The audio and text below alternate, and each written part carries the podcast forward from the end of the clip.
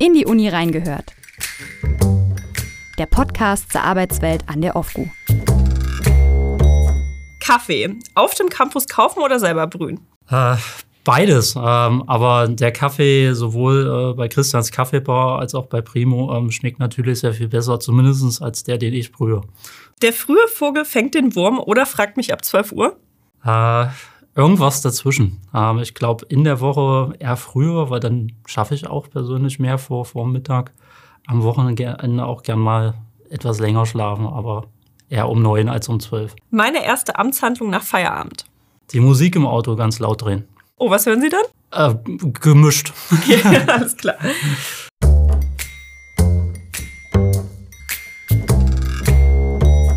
Wird man Wissenschaftlerin oder Wissenschaftler, dann besteht der Berufsalltag eben nicht nur aus der Arbeit im Labor oder aus Recherche, Befragungen und ähnlichem, eben nicht nur aus Forschung, sondern es gehört auch dazu, im Hörsaal vor einer Vielzahl von Studierenden zu stehen und sie für das eigene Wissenschaftsfeld zu begeistern. Der Idealfall ist also klar. Forschung und Lehre sollten ineinander greifen. Aber ist das auch so? Einer von unseren Lernenden, denen das scheinbar gelingt, ist Professor Schlegel. Der Wirtschaftswissenschaftler ist einer der Lehrpreisträger 2022. Ausgezeichnet wurde er unter anderem für seine forschungs- und praxisnahe Lehre. Mein Name ist Lisa Baske, ich arbeite bei der Pressestelle der Uni und wir reden heute einmal darüber, wie Forschung und Lehre vereinbar sind, was gute Lehre haben muss und was ihn motiviert. Herzlich willkommen. Ja, vielen Dank für die Einladung.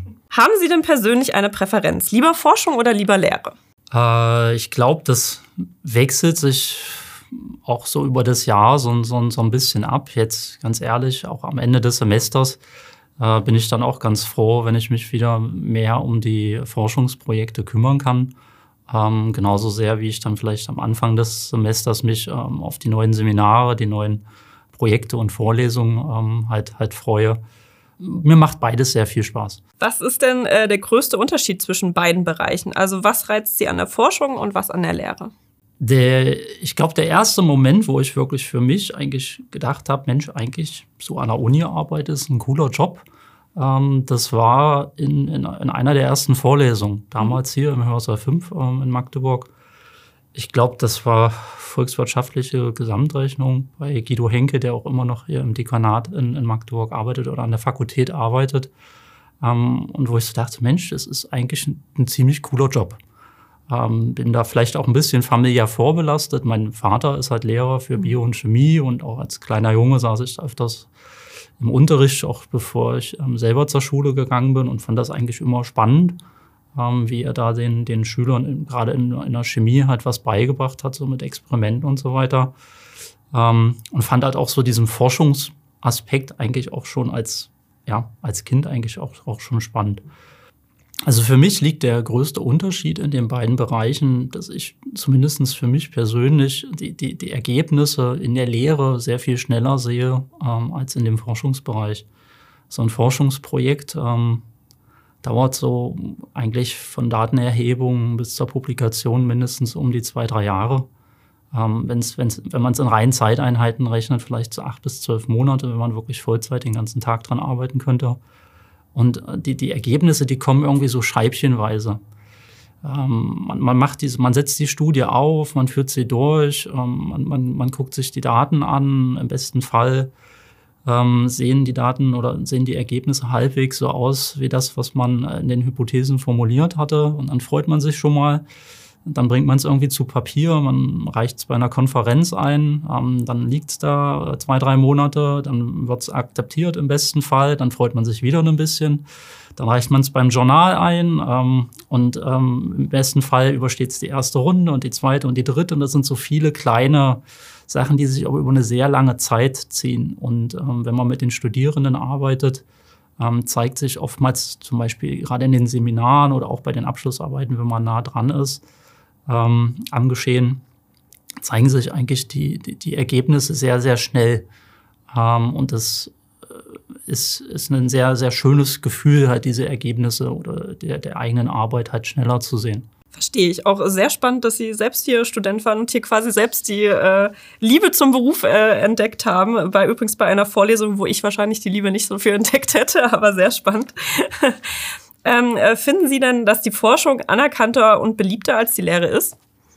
Vermutlich sollte ich das jetzt nicht sagen, muss ich jetzt sagen, aber man muss ja eigentlich nur mal schauen, ähm, mit wie viel, ähm, ja, also wie das Preisgeld notiert ist, ähm, wenn man sich den Forschungs- und den Lehrpreis ähm, an der Universität anschaut. Ähm, und ob man beispielsweise bei der Preisverleihung eine Redezeit hat oder nicht. Mhm. und da gibt es schon Unterschiede. Und das ist nicht nur hier so, das ist allgemein so dass natürlich die, die, die, die Forschung sehr viel mehr im Rampenlicht steht. Ob das nun begründet oder unbegründet ist, äh, das, das muss jeder für sich entscheiden. Ähm, oder da gibt es natürlich un ganz unterschiedliche Perspektiven. Ähm, aber es ist schon so, dass das oftmals die Lehre so ein klein bisschen ähm, in den Hintergrund ähm, gerät. Woran äh, forschen Sie denn selbst und was für Veranstaltungen geben Sie denn als Dozent? Ich selber bin in der Forschung relativ breit aufgestellt. Das heißt also, ich bin ja Professor für Behavioral International Management. Ähm, der, der Fokus der Forschung ist aber nicht allein im Bereich internationales Management und International Business. Es geht auch rein in den Bereich International Entrepreneurship, also internationale Unternehmensgründung ähm, oder auch International Marketing, International Strategy. Ähm, das hilft mir dann aber auch in der Lehre, beispielsweise bei der Betreuung von Abschlussarbeiten, bei den Themen einfach auch breiter auf, aufgestellt zu sein, auch, auch mehr Möglichkeiten zu geben, auch mit den Studierenden ähm, zu besprechen. Äh, wo siehst du dich eigentlich dann später ähm, im Job, dass man möglichst halt auch die Abschlussarbeit schon in, in diese Richtung hin aufsetzt. Aber das ist natürlich auch schon Punkte oder Kontaktpunkte hin zur, zur Forschung ähm, des, des Lehrstuhls gibt. Also momentan es äh, dreht sich die Forschung sehr viel um, um, interkulturelle Kompetenz. Das heißt, wie entwickeln Individuen interkulturelle Kompetenz? Welche Wirkungen haben Interkultur, welche Wirkungen hat interkulturelle Kompetenz? Wie kann interkulturelle Kompetenz überhaupt ähm, gemessen und konzeptionalisiert werden?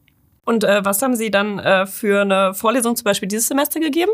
Genau, die, ähm, bei den Vorlesungen ähm, ist es auch ein Wechsel zwischen ähm, allgemeineren Vorlesungen, das heißt International Corporate Strategy, also das heißt mehr der, der Strategiebereich, die Firma steht ähm, eher im Vordergrund, wobei ich den Studierenden versuche, eigentlich in fast jeder Vorlesung mitzugeben. Es ist ja nicht die, die Firma, die die Entscheidungen trifft, sondern es sind ja die Individuen in, innerhalb der Firma, also die Menschen, die die Entscheidungen treffen. Und deswegen gibt es halt eben immer diese ähm, ähm Verhaltenskomponente, deswegen ja auch Behavioral International Management. Ähm, also diese Vorlesung bieten wir im Winter an. Im Sommer ist es ähm, Cross-Cultural Management. Ähm, da steht dann das Individuum vor allen Dingen im Vordergrund, ähm, die Unterschiede und Gemeinsamkeiten zwischen Kulturen und inwiefern die ähm, die Management-Tools beeinflussen, ähm, die man nutzt im, im, im, im täglichen Gebrauch, äh, um das Unternehmen halt zu steuern. ergänzend haben wir an der Fakultät sogenannte Scientific Projects, also wissenschaftliche Projekte, ähm, in denen die Studierenden ähm, sehr aktuelle Forschungsfragen behandeln. Ähm, das ist aus meiner Sicht auch wirklich Forschungsfront. Das heißt, wir stellen dort Themen, ähm, die es so in der Literatur nicht gibt. Zumeist ist das ein evidenzbasierter Ansatz. Das heißt, die Studierenden nutzen meta-analytische, statistische Verfahren, um bestehende Studien in einem Bereich zusammenzufassen. Ähm, das war im letzten Semester beispielsweise ähm, die Frage, wie äh, Unternehmensübernahmen ähm, auf die Mitarbeiter im Unternehmen wirken. es gibt da 70, 80, 90 quantitativ empirische Studien, aber keine eine solche meta-analytische Überblicksstudie. Und da haben dann unterschiedliche Teams unterschiedliche Variablen und unterschiedliche Outcomes von diesen Mergers and Acquisitions untersucht. In den äh, Abschlussarbeiten ähm, nutzen wir oftmals dieses Wissen. Das heißt, dass wenn die, die Studierenden einmal diese Methode gelernt haben, eine Meta-Analyse zu nutzen, dass wir zusammen schauen, in welchem Bereich ähm, siehst du dich oder wo willst, in welchem Bereich möchtest du dich bewerben und ob da vielleicht in diesem Bereich auch momentan gerade ein Thema ist, was sozusagen reif ist für eine Meta-Analyse. Gibt es da genügend Studien? Ist das eine spannende Forschungsfrage, um dann sich anzuschauen, ähm, woher stammen eigentlich diese unterschiedlichen Effekte die, oder, oder gemischten Effekte, die man oftmals in der, in der Literatur sieht. Gerade gestern zum Beispiel in der Vorlesung äh, International Corporate Strategy ähm, konnte ich zum Beispiel auch die Ergebnisse einer, einer Masterstudie aus dem Sommer halt nutzen, Da hat eine Studierende beispielsweise sich angeschaut, wie psychische Distanz ähm, halt wirkt auf den Internationalisierungsprozess. Das heißt also auf die Auswahl des Landes, ähm, welche Organisationsform man nimmt, beispielsweise ob man ein Joint Venture, eine Acquisition nimmt, auf die ähm, Performance und, und diese Ergebnisse, die, die gibt es einfach noch nicht oder die gab es noch nicht in der Literatur. Ähm, und so konnten wir zum Beispiel auch gleich diese Ergebnisse aus einer solchen Masterstudie ähm, dann auch in einer der, der Vorlesungen nutzen. Das stelle ich mir auch schön vor, wenn man als Student oder als Studentin selbst so daran forscht, selbst praktisch wird und das dann wirklich auch sinnvoll ist, was man da äh, gemacht hat. Sehr, sehr cool.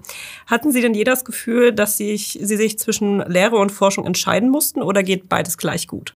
Ganz ehrlich, ich glaube, in den in, über, über all die Jahre, die ich jetzt an der, an der Universität arbeite, das sind jetzt, glaube ich, knapp ja, 18, 19 Jahre, ist es eine Frage, die, die ganz oft aufkommt. Weil ähm, wenn man die Entscheidung trifft, an der Uni zu bleiben oder wenn man vorhat, an der Uni zu bleiben und, und ähm, in Richtung Professur zu gehen, ist vor allen Dingen das, woran man gemessen wird, ähm, vor allen Dingen erstmal der Forschungsoutput. Ähm, das heißt, äh, welche Veröffentlichung hat man, ähm, welche Drittmitteleinwerbung hat man und Natürlich äh, spielt die Lehre eine, eine, Rolle in diesem Bewerbungsprozess und ähm, bei vielen Berufungsverträgen muss man auch einen Lehrvortrag halten. Ähm, und auch die Lehrevaluationen sind wichtig und auch so ein Lehrpreis ist, ist immer wichtig im, im CV. Ähm, aber es ist vor allen Dingen halt erstmal die, die Forschung, ähm, die, die, die gezählt wird, die gewogen wird und äh, basierend auf deren man evaluiert wird, auch beispielsweise bei einer Juniorprofessur oder auch jetzt bei einer Tenure-Track-Professur. Und dann steht man natürlich vor der, vor der Frage, äh, worin investiere ich die Zeit? Ähm, überarbeite ich die Vorlesung ähm, oder setze ich halt ein neues Forschungsprojekt auf? Und ich habe über die Jahre mehr als einmal den Hinweis bekommen, insbesondere in meiner Zeit in Niederlanden, in den fünf Jahren, in denen ich in Niederlanden gearbeitet habe, hat oftmals mein Supervisor sowohl in Maastricht als auch in Groningen gesagt, du investierst viel zu viel Zeit in die Bachelor- und Abschlussarbeiten oder auch in die Masterabschlussarbeiten oder in die Seminare. Ähm, kürzt das alles ab, gib nicht so viel Feedback, ähm, gib kurz Feedback per einer WhatsApp-Nachricht oder so. Ähm, mach das nicht mehr schriftlich, sondern ähm, schreib halt lieber ein Paper mehr. Und das, das ist natürlich auch ein, ein, ein innerlicher ähm, Kampf, weil gerade wenn es einem beides Spaß macht oder man auch vor allen Dingen halt sieht, man ist ja am Ende des Tages Hochschullehrer. Ja, also die Lehre ist ja schon ein wesentlicher Bestandteil ähm, der, der, der Professur. Und deshalb ist es halt auch, auch wichtig, ähm, die, die Zeit ähm, da, da gut halt aufzuteilen, halt auch aus gesellschaftlicher Perspektive. Das alles, was wir hier jetzt gerade sehen während dieser Podcast-Aufzeichnung, ähm, alles, was wir hier benutzen, ist am Ende des Tages äh, viel vom Steuerzahler bezahlt. Hm. Ähm, und deshalb sollte sowohl ähm, die, die, die Lehre als auch die Forschung ja eine, eine gesellschaftliche Relevanz haben. Und dafür gehört dann auch für mich und auch für viele andere halt auch immer wieder die Lehre zu verbessern, die Lehre anzupassen, ähm, die Veranstaltungen anzupassen ähm, an die sich ähm, ja, ändernden ähm, Umstände was wir insbesondere in den letzten zwei, drei Jahren gemerkt haben während der Pandemie. Äh, scheinbar sind ja auch gerade die äh, Studierenden Ihnen sehr dankbar dafür, dass Sie eben Ihre Zeit äh, natürlich äh, investieren. Immerhin haben Sie es Ihnen quasi gedankt mit dem Lehrpreis und haben Sie nominiert. Ähm, das heißt ja aber auch, dass die Studierenden eben sehr glücklich mit ihrer Lehre sind. Warum engagieren Sie sich denn in dem Bereich so sehr? Es macht mir persönlich unheimlich viel Spaß, gerade in den, in den kleineren Gruppen oder auch gerade in dem, äh, in der Betreuung der Abschlussarbeiten ähm, an, an einem Projekt ähm, mit den Studierenden zusammenzuarbeiten. Es ist für mich wirklich etwas, auch wenn ich einen, man hat ja auch mal einen schlechteren Tag, man ist vielleicht ein bisschen müde, ein bisschen angeschlagen oder so. Es ist dann aber trotzdem, sind das dann Tage für mich, wo ich wirklich gerne in diese, in diese Meetings gehe und total gespannt bin, ähm, was ist jetzt das Ergebnis? Ja, wenn jemand jetzt gerade so die Datenerhebung gemacht hat und man, man guckt so nach den ersten Statistiken sich die, die Ergebnisse an, das ist für mich total spannend. Und ich, ich sehe das dann vielleicht auch eher, dass das wie, wie Peers sind oder wie, ähm, das ist eigentlich auf Augenhöhe, weil ich lerne eigentlich aus, aus jedem Projekt ähm, nehme ich was mit, sowohl aus der Betreuung der Abschlussarbeiten als auch jetzt aus dem Scientific Project, weil da kommen dann auch immer wieder Fragen, auch wenn ich jetzt würde jetzt einfach mal sagen, nach gut über zehn Jahren in diesem Bereich der Meta-Analysen ich der Meinung bin, dass ich mich da recht gut auskenne, ähm, kommen halt immer wieder Fragen auf, ähm, wo ich sagen muss, tut mir leid, äh, weiß ich nicht, muss ich nachgucken. Ähm, kann ich dir nächstes Mal sagen oder schreib es beispielsweise dann ins, ins, ins Forum oder, oder teils dann in der nächsten ähm, E-Mail mit, mit euch ähm, und, und lerne da jedes Mal dazu. Was ich halt wirklich faszinierend finde, ist die, die Entwicklung wirklich über eine, eine längere Zeit. Ähm, ich fand das zum Beispiel total spannend, insbesondere während der Zeit als, als Juniorprofessor in Magdeburg. Dann habe ich über die fünf Jahre Studierende teilweise betreuen können, über zwei Seminare im Bachelor, die Abschlussarbeit im Bachelor, zwei Seminare im Master und die Abschlussarbeit im Master. Und was, was da die Studierenden über die Zeit hinweg ähm, also hinlegen in, dann in so einer Abschlussarbeit, ist, ist, war für mich teilweise wirklich atemberaubend und, und auch insbesondere manchmal, wenn man es nicht so vermutet hat. Weil wenn sich jetzt ein Studierender beispielsweise auf das Seminar bewirbt oder auch auf eine Abschlussarbeit bewirbt, sieht man ja den, den Notenauszug. Man sieht auch so die, die Noten in den großen Veranstaltungen. Und auch wenn die vielleicht nicht immer exzellent oder sehr gut oder manchmal auch vielleicht nicht mal gut sind, man, man, man, man manchmal vielleicht am Anfang auch so ein bisschen so denkt, na, schauen wir mal, wie, wie, wie gut das dann wird. Einfach zu sehen, wie die, die Studierenden ähm, da ihr, ihr volles Potenzial dann, dann ausschöpfen, ähm, so über mehrere Lehrveranstaltungen hinweg und besser und besser und besser werden, ähm, ist, ist wirklich äh, total schönes ähm, Erlebnis. Ähm, und das, das motiviert mich halt halt immer wieder. Also vielleicht mehr Zeit zu investieren, als, als diese Zeit dann vielleicht in, in, die, in die Forschung dann zu, zu, zu stecken. Wie sieht denn gute Lehre für Sie aus? Wenn ich an die Vorlesung denke, zeichnet, zeichnet, sich für mich gute Lehre dadurch aus, dass man zum einen den Studierenden eine gewisse Struktur gibt. Ähm, das, das heißt also sowohl innerhalb der, der, der Vorlesung, dass es gut durchstrukturiert ist, ähm, dass beispielsweise, dass man damit anfängt, ähm, was sind eigentlich so die, die, die Hauptfragen für heute? Was, was, wollen wir, was wollen wir klären? Was sind also die, die Learning Objectives und, und die Learning Outcomes? Aber auch, dass man über den über das, das Semester hinweg den Studierenden einen relativ klaren Plan von Anfang an gibt und ihnen ähm, von Anfang an halt sagt, also was erwartet euch in den nächsten 14 Wochen, welche, welche Themen werden, werden behandelt in diesen 14 Wochen und ähm, dass man halt auch möglichst äh, jede Woche halt ähm, die, die Praxisrelevanz halt aufzeigt. Weil natürlich ähm, gibt es äh, recht theoretische ähm, Teile einer Vorlesung, ähm, um erstmal die theoretischen Grundlagen halt klar zu machen, ähm, aber dann auch basierend auf ähm, aktuellen Ereignissen in der Unternehmenswelt halt aufzuzeigen, dass diese Theorien eine sehr große praktische Relevanz haben in so einem Seminar oder auch einer Vorlesung treffen äh, viele unterschiedliche Studierende aufeinander mit unterschiedlichen Voraussetzungen, Erwartungen, Charakteren und bei uns als internationaler Universität ja auch verschiedene Nationalitäten. Wie gelingt es Ihnen, für alle eine gute Lehrveranstaltung zu gestalten? Ich bin mir nicht ganz sicher, ob mir das wirklich immer also sehr, sehr gut gelingt, da, da wirklich alle ähm, abzuholen. Das ist teilweise recht recht schwierig, ähm, ganz einfach, weil die, die, die, die, Heterogenität der, der Studierenden, zumindest jetzt in den, in den Vorlesungen, die ich betreue, unheimlich groß ist. Das beispielsweise in Cross-Cultural Management sind es um die 150 Studierenden ähm, aus über 40 Ländern. Und ich bin da dann auch einfach ein Stück weit limitiert in den Beispielen, die ich bringen kann, basierend auf meiner Erfahrung und kann, ich versuche möglichst alle Regionen der Welt halt abzudecken, um halt möglichst viele Studierenden aus diesen unterschiedlichen Ländern halt abzuholen. Das gelingt mir aber nicht im, in jedem Fall. Ähm, beispielsweise habe ich relativ wenig Erfahrung, beispielsweise wenn es um Südamerika oder auch um, um, um Afrika geht. Ähm, eher mehr Erfahrung, ähm, wenn, es, wenn es um Asien geht und deshalb auch viele von meinen persönlichen Beispielen, die, die ich auch selbst erlebt habe, ähm, dann eher aus, aus diesen Regionen halt stammen und sich teilweise, zumindestens das ist was, was die Lehrevaluationen mir zeigen oder ab und zu einmal der, der, der Kommentar von Studierenden zeigt, sich die Studierenden aus diesen Regionen nicht so abgeholt halt fühlen oder äh, ein bisschen zurückgesetzt fühlen. Ich versuche das auf zu fangen, indem ich halt speziell nach Unternehmensbeispielen oder den Unternehmensnachrichten mehr halt schaue, dann in, in diesen Regionen, um dann ein bisschen eine Balance halt zu schaffen. Das gelingt aber leider, gelingt leider nicht immer. Man merkt ja auch beispielsweise hier im Podcast, dass es nicht ganz einfach ist, weil bei der hohen Anzahl von internationalen Studierenden müssten wir eigentlich den Podcast, Podcast quasi auch noch ähm, auf Englisch aufzeichnen. Ja.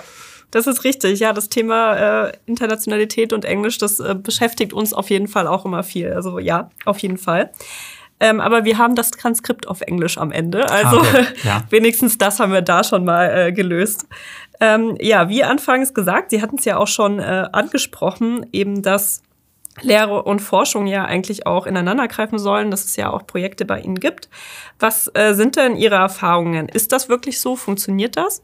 Ich habe gerade in der letzten Woche angefangen, die, die Bachelor-Themen für das nächste Semester mir zu überlegen oder auch halt äh, schon zu Papier zu bringen. Und es gibt zum Beispiel einen Themenbereich, der mich sehr interessiert, aber den seit Jahren will sich keiner der Studierenden damit ähm, beschäftigen. Das ist zum Beispiel das, die, die, die, das Alter der Daten, die eigentlich in der internationalen Management- und International Business-Forschung genutzt werden. Weil basierend auf den Meta-Analysen, die ich so durchführe, ist es nicht so, dass die Daten nur so drei, vier Jahre alt sind, sondern ähm, teilweise sehr, sehr viel älter. Das heißt fünf, sechs, sieben, zehn, elf, zwölf Jahre, je nachdem so ein bisschen in, in welchem Bereich man der Forschung halt guckt. Das heißt, also viele der, der Forschungsergebnisse, zumindest im Bereich International Business, International Management, aber ich bin mir ziemlich sicher auch in anderen Bereichen der Betriebswirtschaftslehre, basieren auf relativ alten Daten. Und diese alten Daten wurden ja erhoben oder auch diese Forschungsprojekte wurden durchgeführt in, in Zeiten, wo ähm, die, die Umgebung eine sehr andere war, wo die Einflussfaktoren auf die Unternehmen eine sehr andere war. Und deswegen ist dann manchmal fraglich, inwiefern wir Implikationen ziehen können für Forschung und Praxis aus diesen alten Daten. Und äh, in der Recherche quasi für dieses Thema. In, meinem Bereich habe ich da keine, keine Forschungspapiere gefunden, deswegen finde ich es halt auch so spannend. Aber in der Medizin ähm, wurde sich damit schon etwas mehr auseinandergesetzt und da zeigen zum Beispiel in ein paar Studien, dass es ungefähr sieben bis acht Jahre braucht, ehe die Forschungsergebnisse dann wirklich Einzug halten in, in Lehrbüchern äh, beziehungsweise in, in, den, in, der, in der Lehre. Das ist jetzt sehr, sehr grob äh, ge gefasst und das äh, wird äh, in keinem Fall sozusagen, kann man das pauschalisieren. Das wird, äh, werden, werden sehr viele Lehrstühle sozusagen sehr viel schneller implementieren in ihrer Lehre, die, die neuen Forschungsergebnisse. Ähm, aber man sieht, dass dann ein, ein, ein ziemlicher Unterschied ist noch, äh, oder äh, scheinbar ist das, ist, ist das so. Und deshalb denke ich, dass es ähm, sehr, sehr wichtig ist, ähm, das vielleicht noch sehr viel stärker zu forcieren, die, die neuesten Forschungsergebnisse in der Lehre, äh, dass die, dass die neuesten Forschungsergebnisse in der Lehre Einzug halten. Ich bin mir sicher, oder ich sehe das auch bei sehr vielen Kollegen, mit denen ich halt auch vielleicht auch privat einfach mehr erzähle oder ähm, wo man mehr in Kontakt ist, dass das die meisten halt wirklich versuchen, aber so sowohl in der, in der, in der Forschung selber, dass, dass die Daten teilweise wirklich ein bisschen älter sind, als sie das vielleicht sein sollten, ähm, als auch dann nochmal der, der Schritt von der Forschung in die Lehre rein. Das kann man vermutlich hier und da noch, noch sehr viel besser machen und aktueller. Die nächste Frage könnte jetzt vielleicht etwas knifflig sein, wenn Sie bei uns äh, Student waren. Erinnern Sie sich denn an Vorlesungen während Ihrer Studienzeit, die Sie selbst so gar nicht mochten oder auch positiv besonders geschätzt haben? Äh, ich fand die Veranstaltung äh, von Karl-Heinz Paquet der, im, im, volkswirtschaftlichen Bereich fand ich super. Ähm, ich selber bin ja eher aus der Betriebswirtschaftslehre. Ähm, das war einfach bei, bei ihm war so jeder Satz war auf dem Punkt inhaltlich und auch sprachlich und vielleicht weil ich so oft Wortfindungsstörungen habe oder auch dann der Satz mal nicht so zu endet, wie er, wie er eigentlich enden sollte. Da fand ich das total bewundernswert, ähm, aber auch inhaltlich. Also er hatte zum Beispiel auch eine Vorlesung ähm, mit einem geschichtlichen Hintergrund und wie man sozusagen aus dieser Geschichte dann halt auch für momentane Ereignisse halt lernen kann. Äh, und gerade in dem momentanen Umfeld ähm, oder makroökonomischen Umfeld ist das halt sehr spannend. Das äh, fand ich unheimlich motivierend ähm, oder also, also wirklich als eine Art Vorbild, wie so eine Vorlesung halt halt aussehen kann. Es gab halt aber auch Vorlesungen, ähm, wo man unheimlich viel mitschreiben musste und selbst wenn man selber mitgeschrieben hat, dass einem wirklich die Finger wehtaten. Danach musste man sich danach immer noch zu dritt oder zu viert zusammensetzen um dann wirklich den, den, gesamten Inhalt der Vorlesung quasi zu Papier zu bringen. Ich bin mir nicht, also das war in dem Moment anstrengend. Ich bin mir nicht ganz sicher sozusagen, ob das nicht am Ende des Tages auch das war, was am längsten hängen geblieben ist. Aber das waren die anstrengendsten Vorlesungen. Ähm, wirklich Vorlesungen, wo ich, die ich jetzt so gar nicht gut fand, kann ich mich nicht erinnern. Das war eher so am Anfang des, des Studiums. Vorlesungen, die mich eher so, so ein bisschen nicht abgeschreckt haben, aber ähm, wo es so schnell in die BWL reinging, also gerade so in die Einführung in die Betriebswirtschaftslehre ähm, damals, ähm, wo der Dozent damals ähm, so schnell, also so schnell in die Thematik und so tief in die Thematik reinging, dass ich mich innerhalb von 14 Tagen also abgehängt gefühlt habe.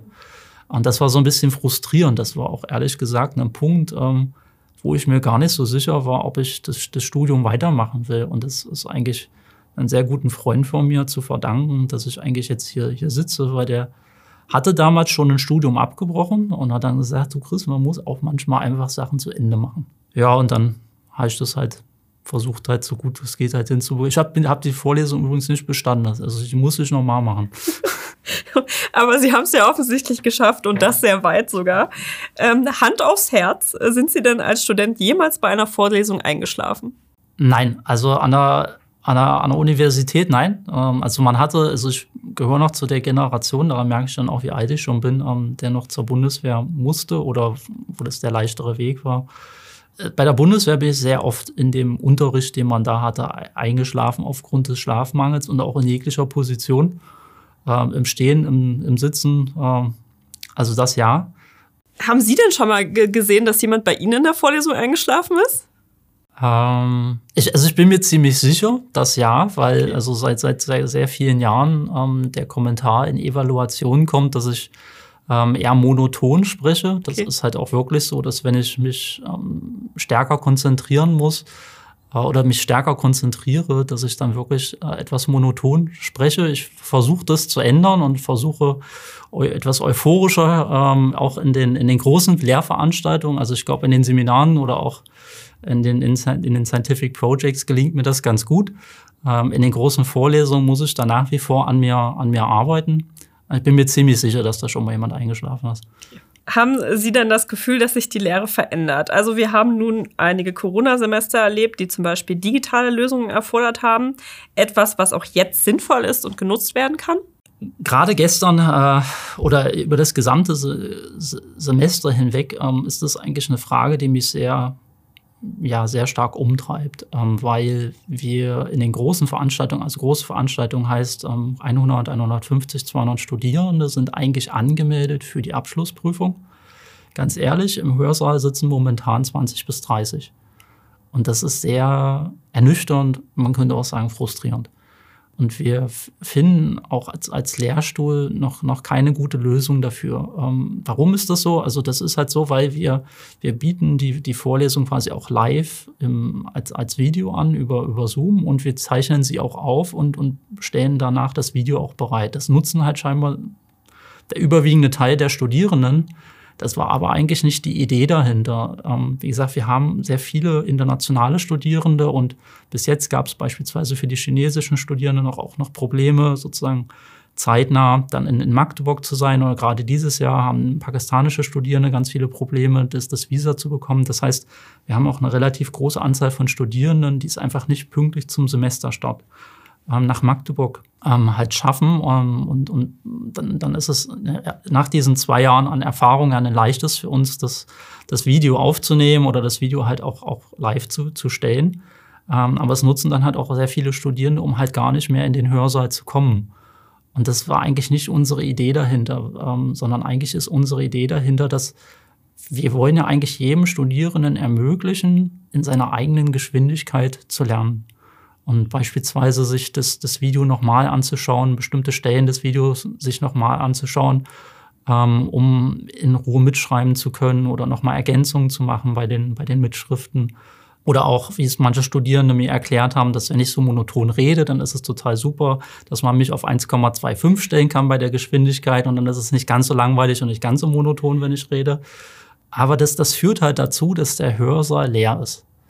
Ähm, und das ist nicht gut, weil ich versuche es ja und vielleicht das vielleicht auch als Ergänzung zur was macht gute Lehre aus. Ich versuche es natürlich auch möglichst interaktiv zu halten und nicht einfach nur 90 Minuten meine Zuhörer zu, zu beschallen und, und Fragen zu stellen, zu interagieren oder auch im besten Fall zu diskutieren.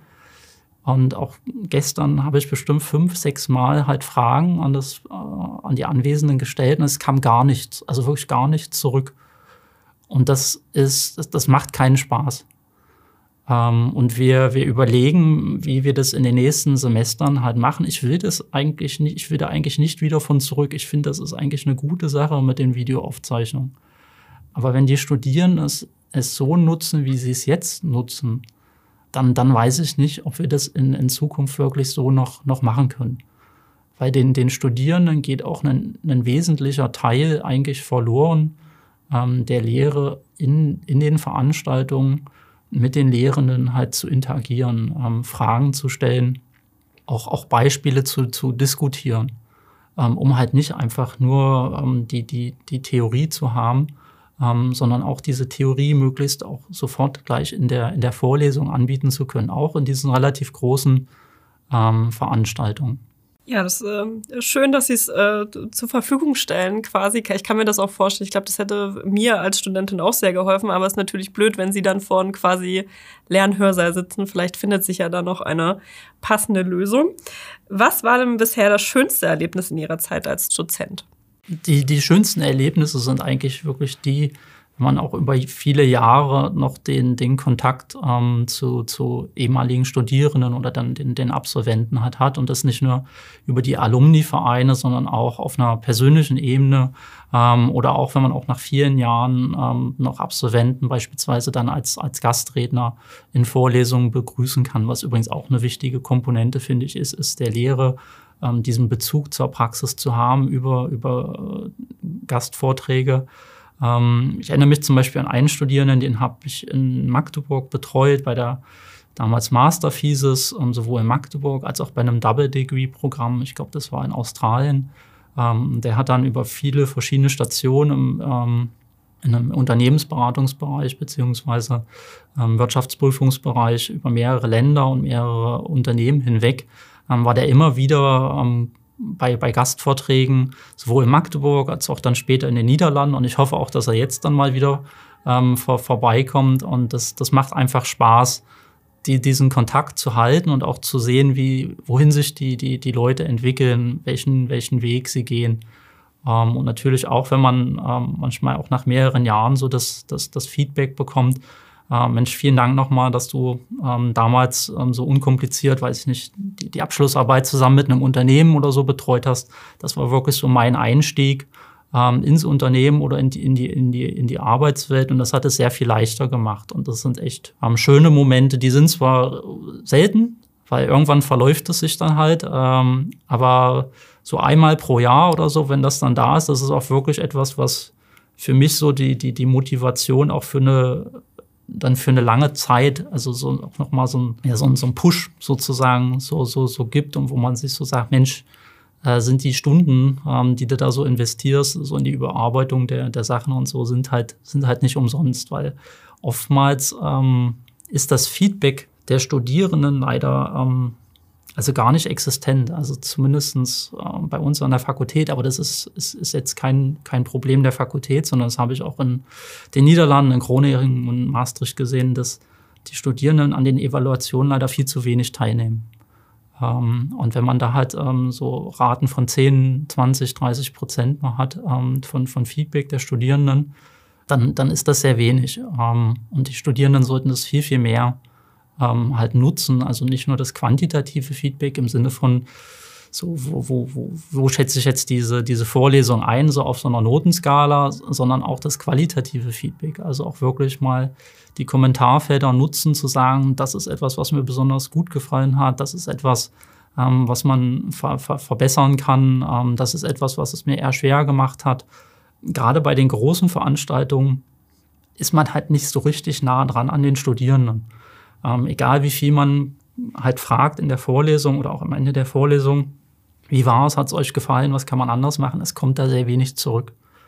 Ähm, und die Evaluationen, auch dadurch, dass sie anonymisiert sind, ähm, sollten viel mehr Studierende nutzen, um ähm, einen Eindruck davon zu geben, ähm, was funktioniert, äh, was funktioniert nicht so gut und was sind vielleicht Möglichkeiten, um es besser zu machen. Vielleicht sollten wir das hier als Appell nutzen, äh, liebe Studierende, bitte gebt Feedback, äh, denn äh, so kann auch nur die Lehre sich verbessern und das ist ja wahrscheinlich im Interesse von vielen. Dann sind wir tatsächlich aber auch schon bei der letzten Frage angekommen. Ähm, zum Schluss geben Sie vielleicht noch einen kleinen Ausblick. Was würden Sie denn gerne in Forschung und Lehre noch erreichen?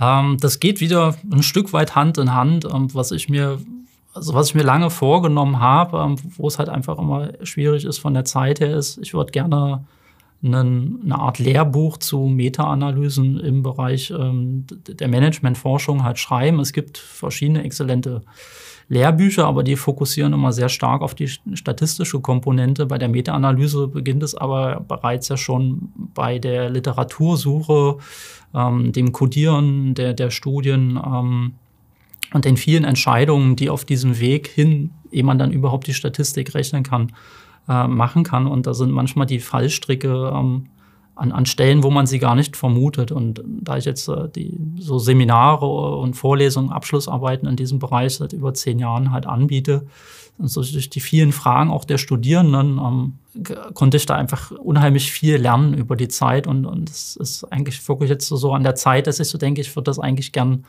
in, in, in Buchform ähm, zu, zu Papier bringen. Ähm, und das wäre ein, ein, Projekt, wo ich mich wirklich sehr, sehr freuen würde, wenn ich, wenn ich das demnächst machen könnte, weil auch gerade die äh, künstliche Intelligenz einen unheimlich starken Einfluss auf diesen Bereich halt hat. Ähm, beginnen schon bei der Literatursuche, dass es ähm, Tools gibt, von denen man vor, vor fünf Jahren gar nicht trauen konnte, dass ähm, die es einem so einfach oder relativ einfach halt machen, wenn man wenn es richtig anwendet, ähm, die die richtige Literatur zu suchen oder auch die aus der Literatur, die man dann identifiziert hat, nochmal die richtigen ähm, Studien herauszufinden, die dann, dann wirklich aus the thematisch halt passen, wo der, der, der, eigene Prozess, in dem man das von Hand macht, ähm, wirklich sich sehr gut ergänzt ähm, mit den Tools, die jetzt in der, in der künstlichen Intelligenz zur Verfügung stehen.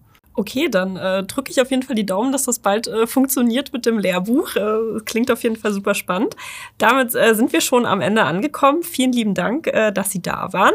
Auch vielen Dank an Sie da draußen fürs Zuhören. Wenn Sie Anregungen, Themen, Wünsche, Lob oder Kritik haben, immer her damit an presseteam.ofco.de und hören Sie auch gern nächsten Monat wieder rein. Da sind wir mit einer neuen Folge unseres Wissenschaftspodcasts zurück. Bis dahin bleiben Sie gesund. Vielen Dank in die Uni reingehört. Der Podcast zur Arbeitswelt an der OFGU.